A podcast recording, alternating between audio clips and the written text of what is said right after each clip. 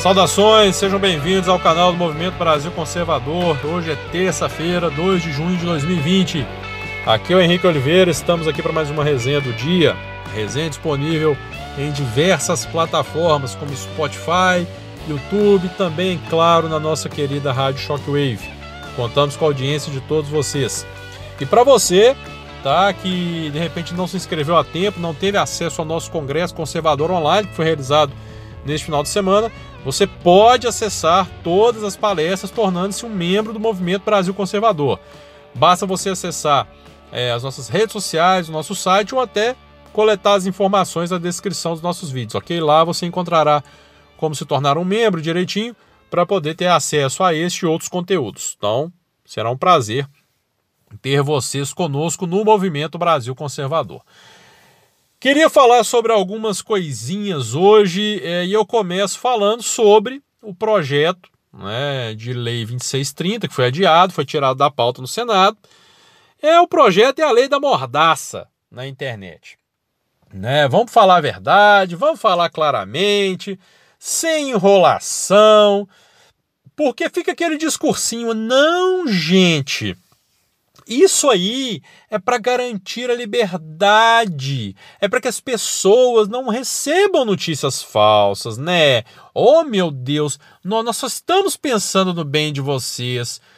Estão pensando bem ao cacete, estão querendo calar as redes sociais. Vocês vão é pro inferno. Olha, muita gente fala assim: ah, hashtag não resolve o problema, hashtag não vai resolver o problema do Brasil. Gente, é claro que não vai resolver o problema do Brasil. É claro que só hashtag não resolve, mas elas atrapalham os planos de quem quer ferrar o país. Elas incomodam, elas ajudam. Incomodam aos maus e ajudam aos bons, ajudam ao povo. Se hashtag não tivesse efeito nenhum, se rede social não servisse para nada, eles não estariam tão preocupados em nos calar. Rede social, gente, né? A força das redes sociais elegeu Bolsonaro. Bolsonaro tinha 8 segundos de televisão.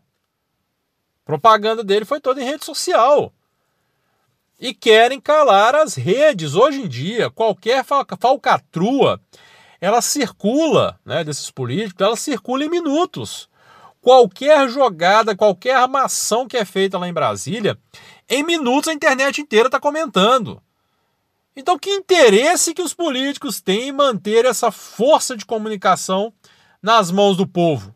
Nenhum. Nenhum. Então é uma puta de uma conversa fiada esse negócio de que esse projeto, ah não, é porque vai garantir é, que só notícias verdadeiras circulem. Pô, eles querem colocar agências para checar, agências independentes. Independentes é o caramba! Todas as agências ligadas à esquerda. Todas essas agências de fact-checking que temos no Brasil, né, que vão investigar se a notícia é verdadeira ou é falsa, aquele negócio, todas elas ligadas à esquerda. E aí você quer me convencer, nós não temos nenhuma de viés de direita, você quer me convencer que elas serão totalmente isentas. Ah, serão, com certeza, né? Se esse pessoal. E ó, tá bom, vou pegar mais um exemplo aqui. Uma das responsáveis por esse projeto é a deputada do PDT, Tabata Amaral. Ela é uma das que mais propaga porra de fake news na internet, dizendo que nós vemos. Hoje ela postou isso. Uma escalada autoritária no país. Que escalada autoritária? Qual? Esse povo, de onde que eles tiram essas merdas que eles falam na internet? E o pior, até pegando o gancho falando aqui de Tabata Amaral, ela fez uma representação hoje contra o deputado Daniel Silveira. E você aí do Rio que está me ouvindo, se tem um cara, aliás, tem dois caras do Rio que eu falo, que são assim, realmente estão né, na luta lá pelo governo, defendendo Bolsonaro ali com unhas e dentes. Daniel Silveira e Carlos Jordi. Esses dois caras são sensacionais. E aí a Tabata Amaral, ela veio fazer uma representação contra o Daniel Silveira, porque ele propôs, ele apresentou um projeto de lei que classifica esses vagabundos meliantes, né? Do, da Antifa, que estão fazendo baderna aí, esses antifascismo, né? Como terroristas, que é o que eles são. Aí a Tabata Amaral, ah, não, não pode. Não pode fazer isso. Ela apresentou uma, ela fez uma representação porque ele apresentou projeto de lei. E ainda falou porque é escalada autoritária no Brasil. Que escalada autoritária, mulher? Fala aí, por quê? Esse povo fica repetindo esse discursinho de merda e nunca mostram nada. É igual esse papinho de fake news. Até hoje nunca mostraram uma notícia falsa que tenha sido criada pelo gabinete do ódio, que é um gabinete que não existe, eles insistem nessa merda, né? Não provaram nada, nunca provam nada. E ficam com esse papinho. Aí, uma mulher que é uma propagadora de fake news falando em proibir, né, em fiscalizar fake news na internet.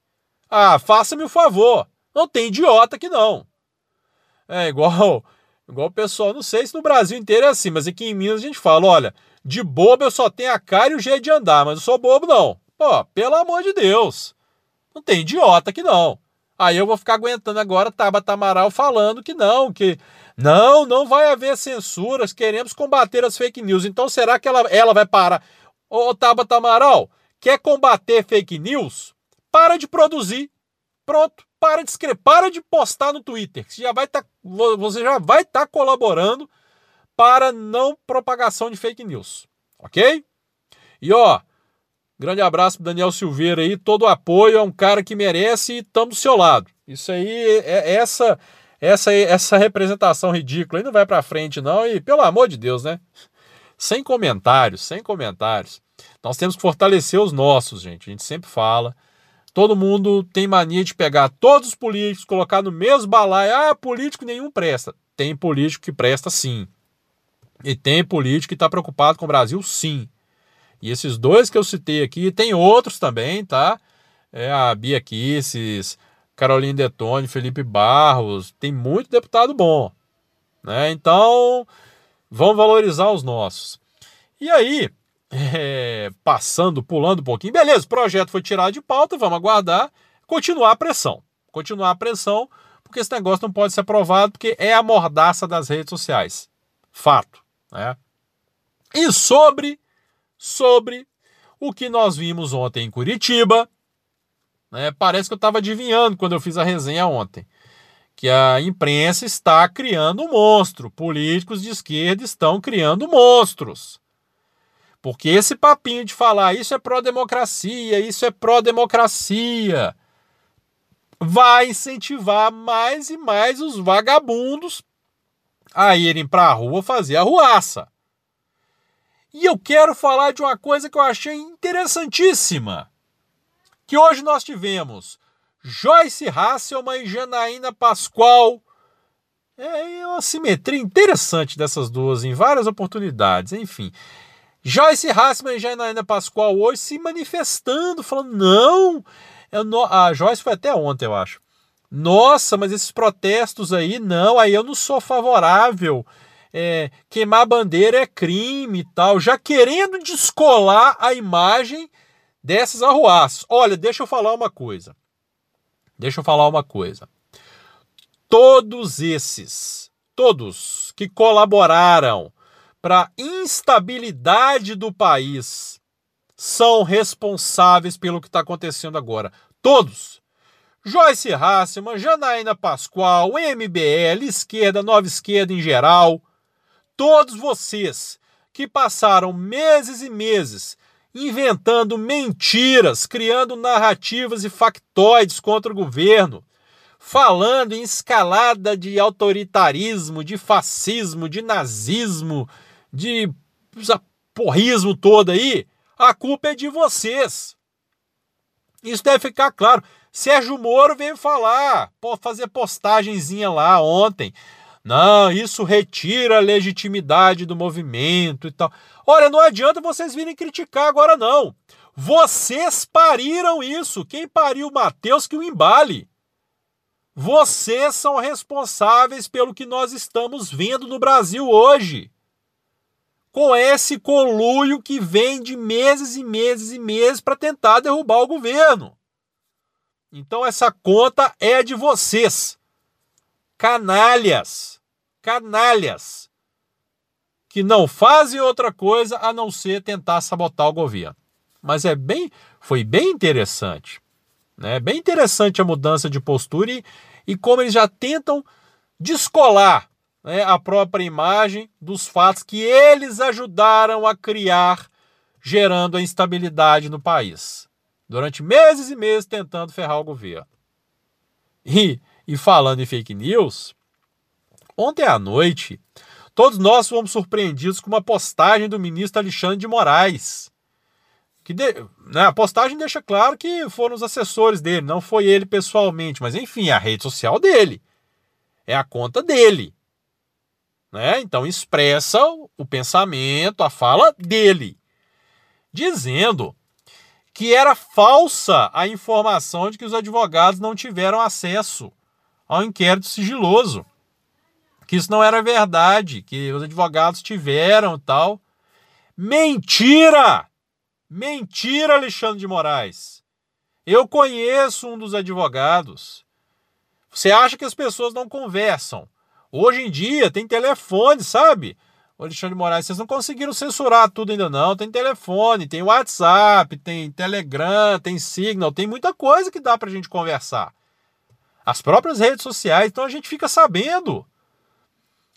Os advogados não tiveram acesso, tá? Estão ainda lutando para ter acesso integral aos autos. E aí eu quero saber, o ministro vai lá, ele conduz um inquérito contra fake news, um inquérito secreto, um inquérito ilegal contra fake news. Aí ele vai lá e publica uma fake news. Será que o Alexandre de Moraes vai intimar a si mesmo para prestar esclarecimentos lá no inquérito? Fica a dúvida, né? Porque ele disse uma mentira. E ontem mesmo, na mesma hora, o próprio advogado do, do, do Bernardo Kister, é o, é o Emerson, que eu tenho contato com ele, disse, mostrou, postou na internet lá um pedido que eles estavam fazendo para tentar ter acesso aos autos. A OAB, até. E, e para a OAB intervir é porque o negócio foi feio mesmo. Porque a OAB, você sabe, não dá para contar muito com eles, não. E para a OAB intervir, né, a OAB impetrou um, um habeas corpus tentando ter acesso aos autos. Perdão. E aí eu quero saber agora, quem é que define o que é fake news no Brasil? Quem é que define quem deve ou não ser punido? Celso de Mello comparou Bolsonaro a Hitler. Né? Ficou por isso mesmo. Ah, é uma opinião minha, é uma opinião pessoal. Não, né, ela não exprime aí a realidade do STF. Olha, peraí, o Abraham Weintraub deu uma opinião pessoal dele na reunião ministerial e está sendo perseguido por isso. Por que o dois pesos, duas medidas? Então Weintraub não pode falar, mas o Celso de Mello pode. Então o que eles querem passar para a gente é o seguinte: é, ministro do STF tem né, liberdade de manifestar a sua expressão, né, seu pensamento, liberdade, é, é, é, tem liberdade de expressão, né? Nós não, nós não temos, nós não podemos manifestar a nossa opinião, eles podem. Pô, e querem que a gente ache isso normal querem que a gente fique de boa com isso, tranquilos. Ah. Olha, repito o que eu tenho falado nos últimos dias. Tenho muita fé em Deus, tenho muita fé em Deus, de que as coisas vão melhorar e confio muito, confio muito que Bolsonaro saiba o que está fazendo. Sabe, aliás, o que está fazendo. E eu acredito que ele tenha motivos para estar, para nos passar essa tranquilidade que ele demonstra. Eu acredito que existe algo que dá força a ele. Bom, vamos aguardar, né? Vamos aguardar os próximos dias. E enfim, é isso. Se inscreva no nosso canal, ative as notificações, deixe o like no vídeo e curtam também a nossa querida Rádio Shockwave. Repito, vamos fortalecer os nossos. Grande abraço, meus amigos aí. Daniel Silveira, Carlos Jordi. E para todo mundo que está me ouvindo. Fiquem todos com Deus e até amanhã.